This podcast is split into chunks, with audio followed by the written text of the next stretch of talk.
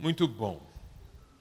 Nosso texto hoje está em Gênesis 37, do verso 23 até o verso 36, e diz assim: Chegando José, seus irmãos lhe arrancaram a túnica, agarraram-no e o jogaram no poço vazio. Ao se assentarem para comer, viram ao longe uma caravana de ismaelitas que vinha de Gileade. Seus camelos estavam carregados de especiarias, bálsamo e mirra, que eles levavam para o Egito. Judá disse a seus irmãos: Que ganharemos se matarmos o nosso irmão e escondermos o seu sangue? Vamos vendê-lo aos ismaelitas. Não tocaremos nele, afinal é nosso próprio sangue. E seus irmãos concordaram.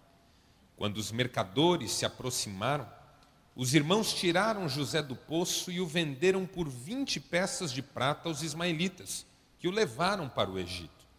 Quando Rubem voltou ao poço e viu que José não estava lá, rasgou suas vestes e disse: O jovem não está lá, para onde irei agora? Então eles mataram um bode, mergulharam no sangue a túnica de José e a mandaram ao pai com este recado: Achamos isso. Veja se é a túnica do teu filho. Ele a reconheceu e disse: É a túnica do meu filho. Um animal selvagem o devorou. Ele foi despedaçado. Então Jacó rasgou suas vestes, vestiu-se de pano de saco e chorou muitos dias por seu filho. Todos os seus filhos e filhas vieram consolá-lo mas ele recusou ser consolado.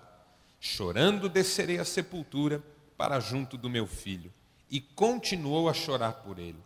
Nesse meio tempo, no Egito, os midianitas venderam José a Potifar, oficial do Faraó e capitão da guarda.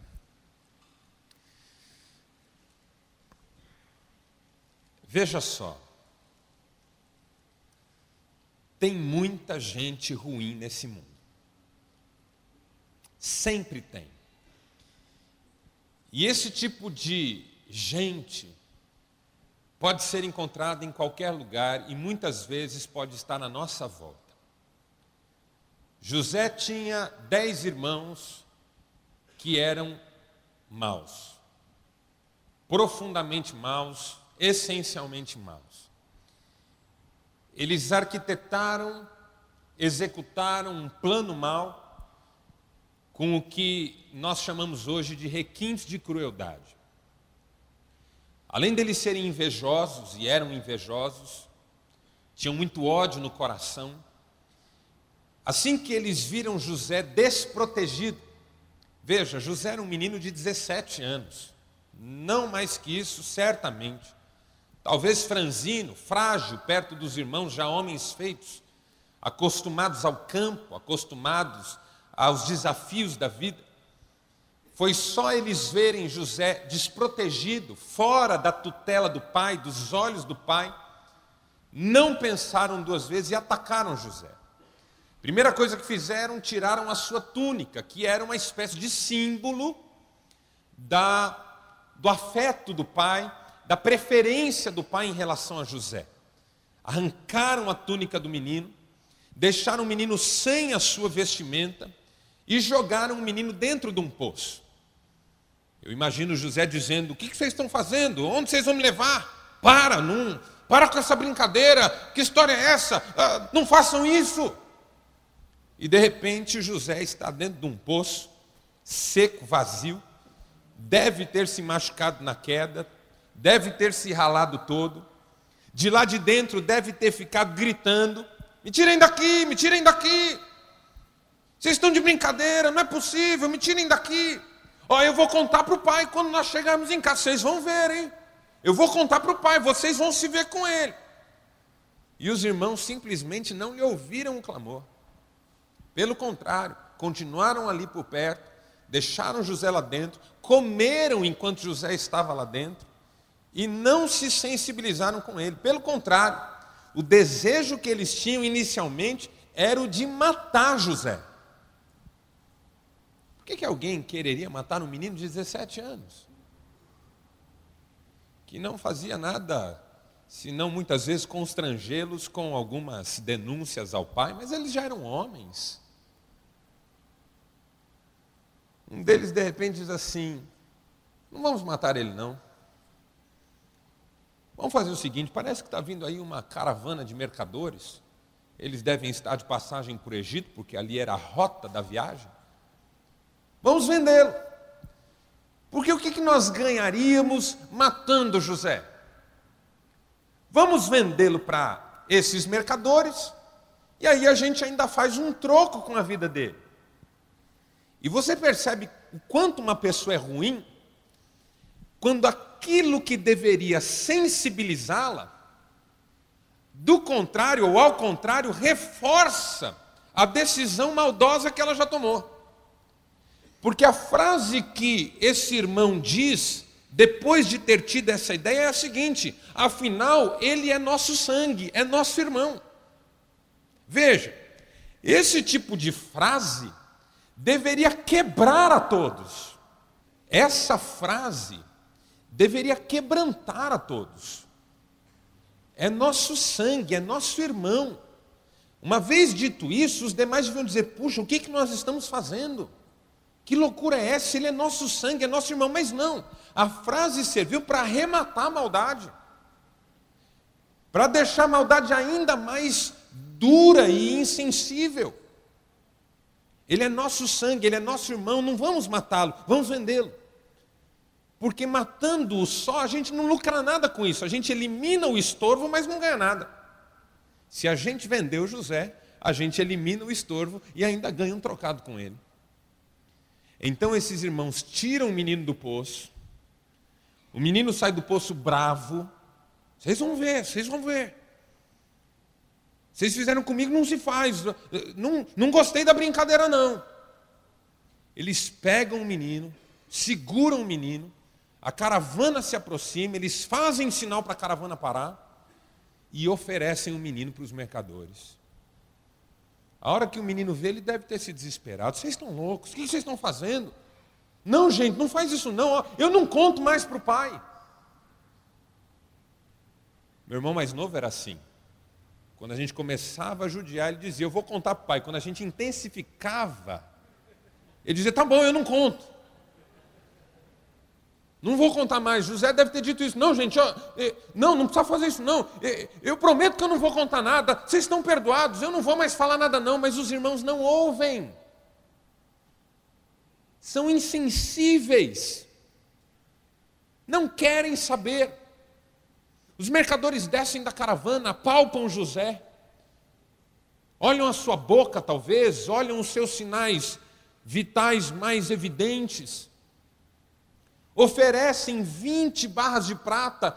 Quem de repente quiser estudar alguma coisa sobre a economia desse período, não era pouco dinheiro, mas também não era muito, não era um negócio excelente. Entregam José para a caravana.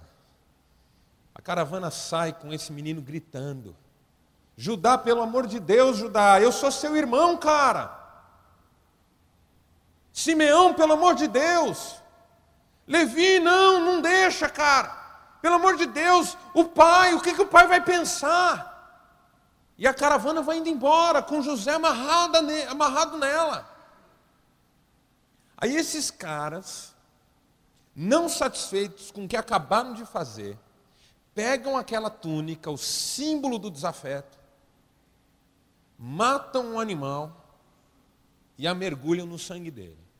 Levam para o pai e dizem: Olha o que, que nós achamos. O pai se desespera. É a túnica do meu filho. Meu Deus, esse sangue. Algum animal deve ter pego meu filho e, e destroçou meu filho. Meu filho morreu. E o texto é tão deprimente que diz que esses caras tentam consolar o pai. Porque o pior inimigo que você pode ter não é aquele que se confessa seu inimigo, que diz na sua cara que não gosta de você e que prefere te ver morto do que estender a mão para você. O pior inimigo que você tem é aquele que pensa tudo isso, mas finge ser seu amigo. Pior que a inimizade agressiva e odiosa é a dissimulação. Porque do inimigo você espera tudo, então você está mais ou menos protegido. Mas do que parece amigo, você não espera que ele seja tão baixo com você. Você não imagina um troço desse. Em nenhum momento passou pela cabeça de Jacó que aqueles filhos que diziam, pai, não fica assim. Pai, ó, Deus está no controle. Pai, ó, agora já foi, tocar a vida. Esses caras, Jacó não podia imaginar que esses caras tinham feito o que fizeram. E que José estava agora numa caravana indo para o Egito, onde finalmente ele seria vendido como escravo. Irmãos, tem gente ruim nesse mundo. Tem gente ruim nesse mundo. A gente não gosta de pensar isso às vezes, nem imagina de que gente nós estamos falando exatamente, que gente seja essa. Mas tem gente ruim nesse mundo. E a única coisa que pode consolar o nosso coração é que cedo ou tarde essas pessoas vão acabar dando contas diante de Deus. Porque José, diante dos seus irmãos, ficou sem nenhuma alternativa. Ele saiu de casa num dia comum, foi atrás dos seus irmãos no campo, imaginando de lá voltar e dizer para o pai onde eles estavam e o que estavam fazendo. De repente ele estava dentro de um poço, arranhado, machucado, sem compreender o que os seus irmãos estavam querendo fazer com ele. Na sequência, ele estava dentro de uma caravana, afastando-se da sua casa cada vez mais, indo para uma terra estranha, grande. O Egito era uma megalópole um lugar enorme, de construções enormes para os padrões da época, uma terra muito populosa. José ali ia ficar completamente esquecido, ali ele não tinha muitas chances de sobreviver. E ali ele foi parar de escravo na casa de um sujeito que ele nunca conheceu. Tem gente ruim nesse mundo. Às vezes nós não temos nenhum poder contra elas, e a única coisa que a gente pode imaginar de princípio é que cedo ou tarde elas terão que dar contas diante de Deus. Mas quando a gente olha para José, a coisa começa a ficar um pouco diferente. Embora de princípio ela é muito difícil. Eu fico imaginando o que é que passou na cabeça de José enquanto ele estava naquela caravana. Eu acho que o primeiro sentimento que vem no coração de quem toma um golpe muito grande, é traído, é prejudicado muito seriamente por alguém, é a revolta. Aquela decepção indignada. Eu não acredito que fizeram isso comigo. De repente, isso pode até ser uma vontade de matar.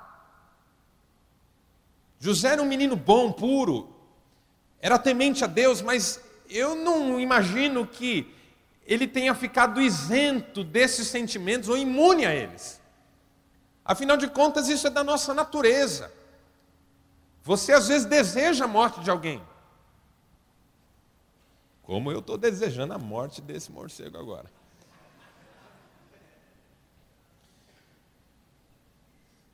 Ai, se eu pudesse me vingar. Não acredito que eles fizeram isso. Ah, mas eu, eu ainda vou sair dessa.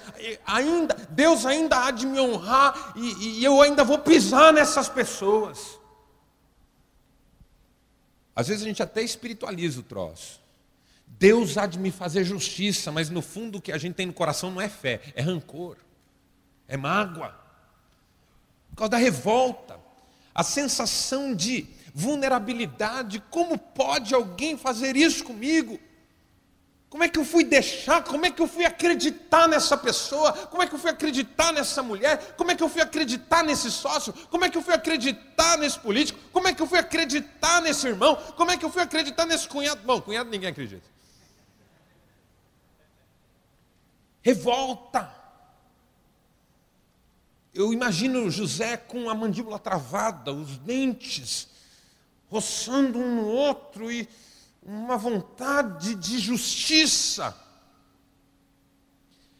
Mas quando esse sentimento se intensifica demais, chega uma hora que dá um clique e ele muda, como se ele tocasse um limite e nesse toque ele fosse totalmente transfigurado para um sentimento de impotência. Quando a decepção, a revolta, a, a ira é muito exagerada, ela extrapola os limites da nossa capacidade de suportar e se transforma num sentimento de impotência. E agora eu estou imaginando José sentindo-se impotente. Porque ele pediu tanto para os irmãos pararem. Ele falou tanto para não fazerem isso com ele.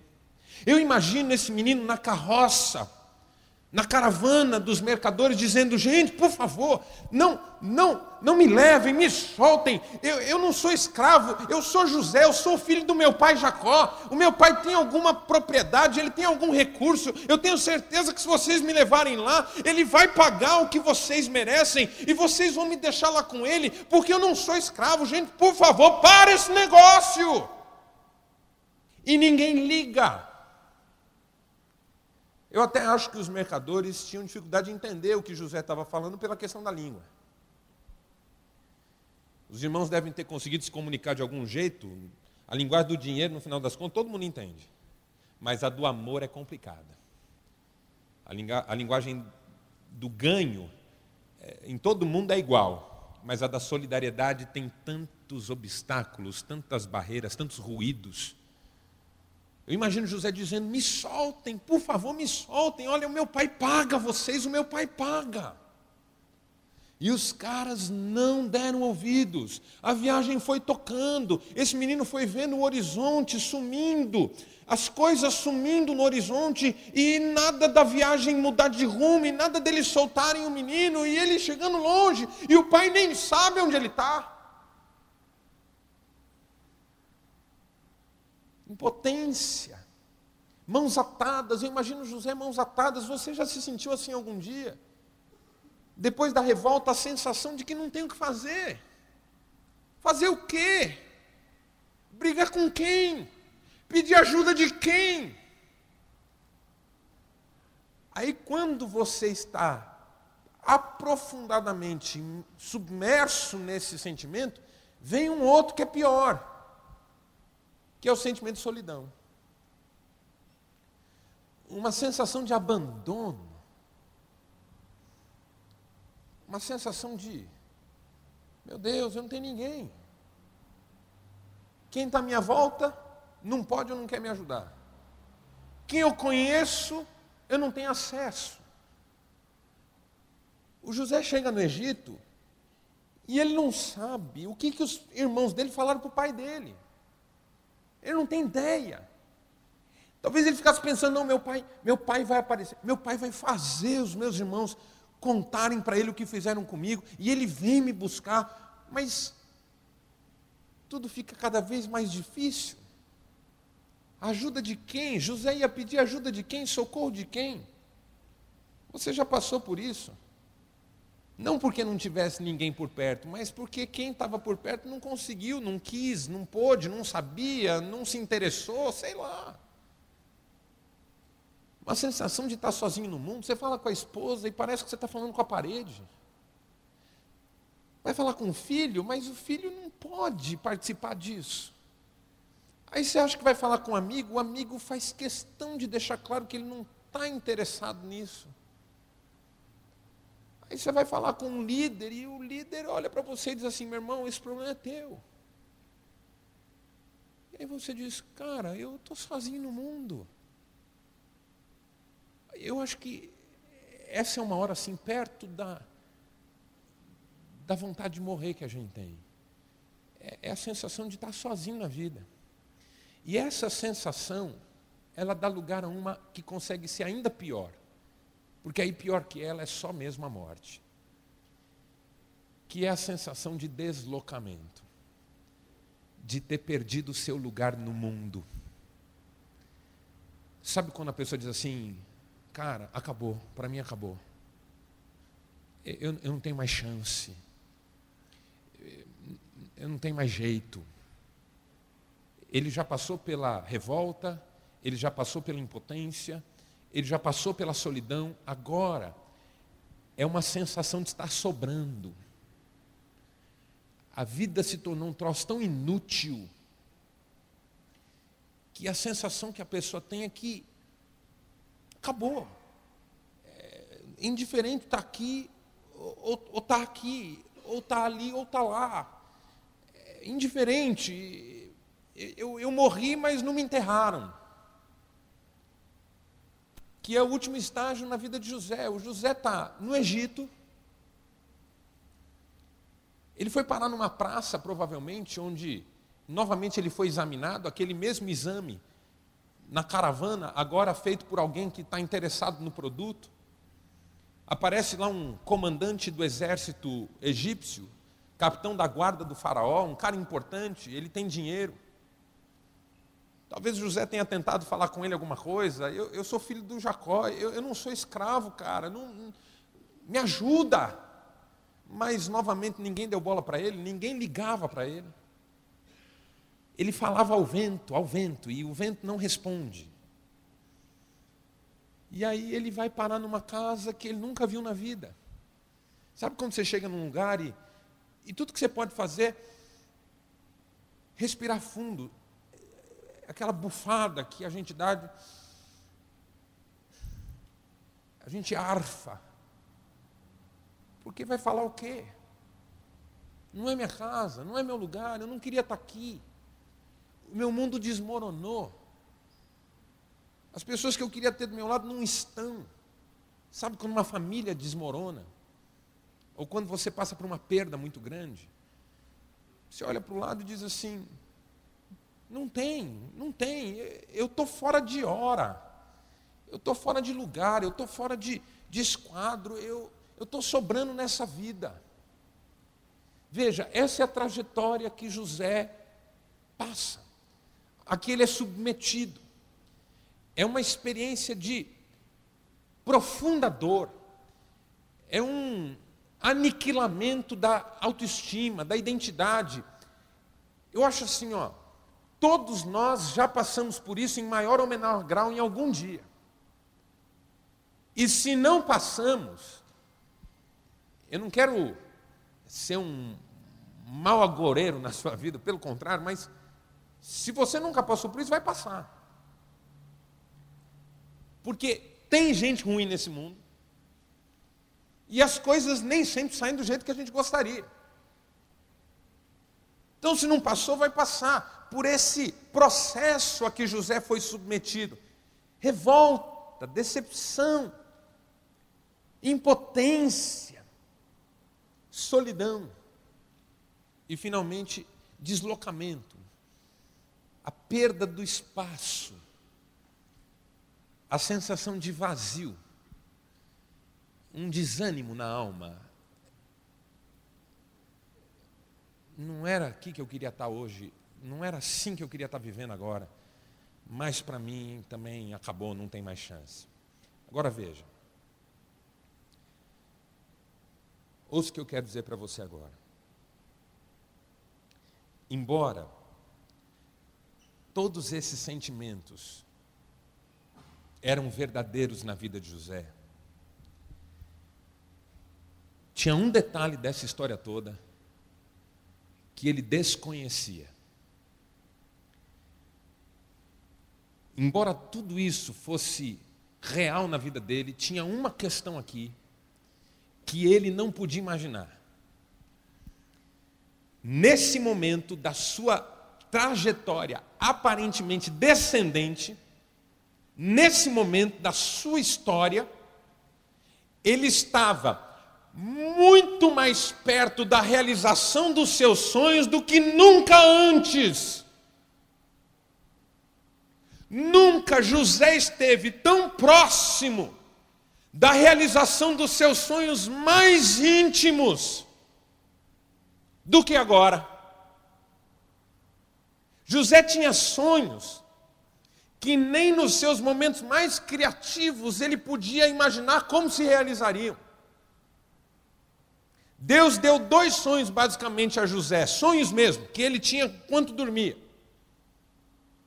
Um, que um dia ele e os irmãos estavam no campo, colhendo, amarrando a colheita em feixes, e de repente todos os feixes dos irmãos e o dele ficaram em pé, e os feixes dos irmãos se dobraram diante dele. Depois, num outro sonho, ele era uma estrela, os irmãos eram estrelas. Havia um sol e uma lua, e todos se curvavam diante do brilho da estrela de José. E quando ele contou esse sonho para os irmãos, para o pai, todos ficaram indignados com ele, porque que história é essa? Quer dizer que um dia nós que somos mais velhos, caso de Jacó, eu que sou seu pai, nós vamos nos prostrar diante de você? Você ficou maluco, menino? José nem nos seus melhores momentos criativos podia imaginar como que isso se realizaria. A única coisa que ele tinha no coração é que um dia ele seria importante. Um dia Deus o honraria. Ele sabia no seu íntimo que um dia as coisas dariam certo para ele, que um dia ele chegaria lá. Talvez e naturalmente, certamente, com tudo isso, os sonhos tenham ficado um pouco para trás na mente e no coração de José. É, como eles eram abstratos, eles ficaram muito frágeis, difíceis de serem mantidos. Eu acho que com tudo isso, José viu os sonhos desmoronarem. Talvez ele tenha dito para si mesmo: aquilo não passava de uma fantasia de juvenil, de menino. Eu eu imagino José dizendo: aqueles meus sonhos foram maluquice minha, não vai se cumprir nunca. Eu, minha vida acabou. Mas ele não sabia que agora, como escravo na casa de Potifar, coisa que ele jamais pensou que pudesse acontecer com ele, ele estaria mais perto da realização dos seus sonhos do que nunca antes em toda a sua história. É isso que eu queria dizer para você hoje. Que não importa quão baixo você chegue, ou quanta dor você sinta, ou quanto prejuízo você leve, ou de quanta traição você seja vítima, ou quanta tragédia se imponha sobre a sua casa, se por um instante você conseguir acreditar num Deus que está no controle de todas as coisas e num propósito que Ele tem para a sua vida que não pode falhar, você saberá pela fé que talvez agora está mais perto da realização de todos os seus sonhos como nunca antes. A aparente degringolada da vida a aparente descendência na vida não é um distanciamento daquilo que você sonha e deseja. Se há um Deus no controle da vida, e se nós acreditamos nele realmente,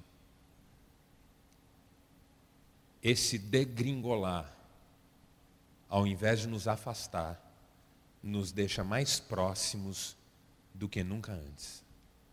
E talvez hoje no meio da sua luta, você esteja ficando mais próximo da realização de todos os seus sonhos do que nunca antes. A melhor imagem que vem à minha mente agora é a da vida do próprio Jesus. Se nós aceitarmos que Jesus era exatamente o que ele dizia ser, o Filho de Deus, a casa do Pai foi o primeiro lugar que ele teve que deixar tornou-se escravo de todos nesse mundo, como ele mesmo disse: Eu não vim para ser servido, vim para servir. Chegou ao ponto de ser ofendido, perseguido, preso, maltratado, humilhado. Foi parar na cruz. Da condição de glória, de excelência, o lugar de conforto, para a condição de escravidão, serviço, morte. Mas Jesus na cruz estava no ponto mais próximo do cumprimento de todos os planos que Deus tinha para ele. E dali ele foi exaltado, sobremaneira, como diz o apóstolo Paulo, e recebeu um nome que está acima de todo nome, para que ao nome de Jesus todo joelho se dobre e toda língua confesse que Ele é o Senhor. É muitas vezes o modo como Deus age. José saiu do lugar de destaque para o lugar da humilhação. Saiu do lugar do afeto para o lugar do desempenho. Porque a casa dele era o lugar do afeto. A casa do Potifar é o lugar do desempenho. Lá ele não valia quem ele era, lá ele valia o que ele fazia. Escravo não é ninguém. É como um forno elétrico, um liquidificador, uma batedeira na casa. Serve se funciona. É boa se dá conta do recado.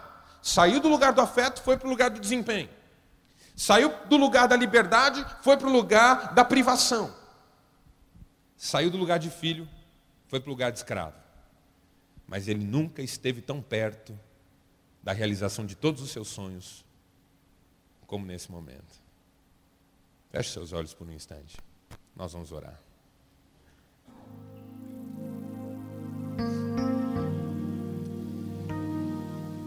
Eu não sei qual é a situação de cada um aqui, Pai, e nem poderia saber. Certamente há aqui aqueles que se sentem indignados, revoltados, decepcionados, rancorosos, com raiva, porque foram submetidos a um desgaste, a uma prova ou ao que quer que seja. Certamente há aqui os que já se sentem impotentes, mãos amarradas, atadas, aquela sensação de incapacidade. Por mais que se tente, nada se resolve, as coisas não mudam. Talvez tenha aqui alguém que já esteja se sentindo tão sozinho, tão abandonado, que já nem fala mais com ninguém, já não já não grita mais, já não pede mais. É só mágoa, rancor crescendo no coração, amargura. Talvez já haja alguém aqui deslocado, totalmente deslocado. Sensação de vazio, um mundo que desmoronou, a perda do lugar, do espaço. Eu não sei, pai, eu não sei qual que é a situação de cada um, não sei quem que vai viver isso daqui a um tempo, não sei. O que eu sei é que hoje nós estamos falando de um Deus que está no controle de todas as coisas, que tem planos que não podem ser frustrados, e que por mais que nós degringolemos na trajetória da vida, esse Deus pode fazer com que nós estejamos mais perto do propósito hoje do que nunca antes na nossa história. E essa é a nossa oração agora, Pai. Que o Senhor nos dê fé, ânimo para continuar porque só o futuro dirá em que lugar nós estamos agora e quão perto Ele é do lugar em que o Senhor nos quer. Como na história daquele alpinista que caiu do penhasco, rolou até que ficou preso em galhos, e a voz do céu disse: Corte as cordas que te amarram e te prendem nesses galhos. E ele não sabia que estava apenas a um metro do chão. Que nós sejamos capazes de cortar as cordas que nos amarram ao rancor, à mágoa, ao ódio, ao que quer que seja. Porque talvez agora nós estejamos mais perto do que nunca daquilo que o Senhor tem para a nossa vida. Nós oramos assim, em nome de Jesus. Amém.